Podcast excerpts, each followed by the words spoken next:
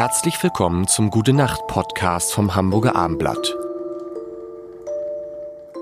Mein Name ist Lars Heider und es ist schon die zweite Woche mit Rolf Zukowski. Das ist das Schlimme an diesem Gute Nacht Podcast. Diese Wochen, sie vergehen so schnell. Und eine Frage, die ich allen stelle und die stelle ich auch Ihnen, lieber Herr Zukowski. Gibt es einen Traum, der immer wieder kommt? Den gab es. Oh ja, es gibt eine Traumkategorie. Ah. Ich träume fast jede Nacht von Auftritten, die schiefgehen.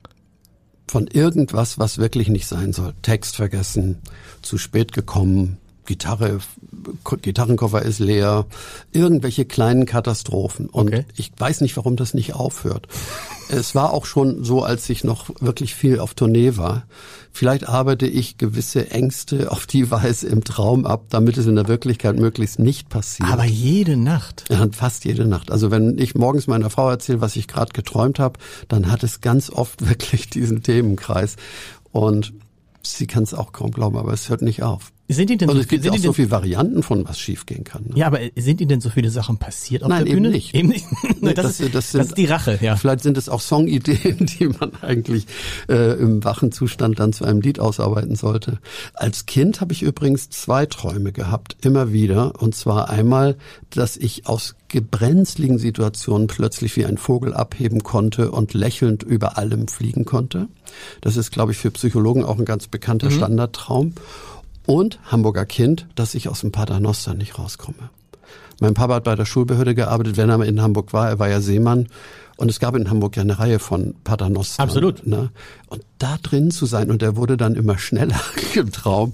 Äh, diese beiden Träume haben mich als Kind eine ganze Zeit verfolgt. Wann, wann sind Sie zum ersten Mal im Paternoster, Ja, bestimmt mit vier, fünf Jahren. aber ich meine so, ne? oben durchgefahren? Haben Sie es gemacht? Auch schnell, also Ja. bes- bestimmt mit Papa an der Hand, weil er mir zeigen wollte, dass es eigentlich nicht gefährlich ist. Ich habe das erst mit, war ich ganz schon, war ich schon beim, bei, bei Axel Springer.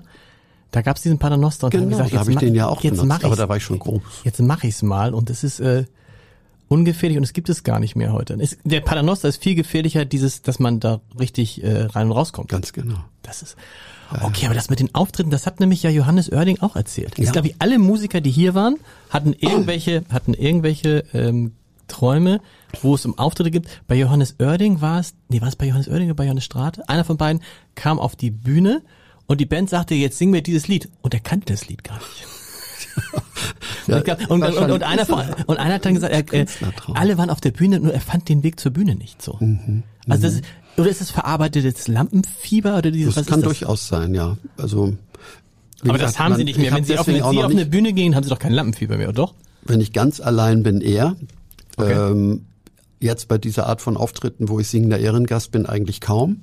Es sei denn, es sitzen irgendwelche ganz große Köpfe vor mir, wo ich genau weiß, oha, jetzt muss ein bisschen aufpassen, kommt ja auch vor. Ja. Also Ministerpräsidenten oder so als Ehrengast, das hat man ja schon mal.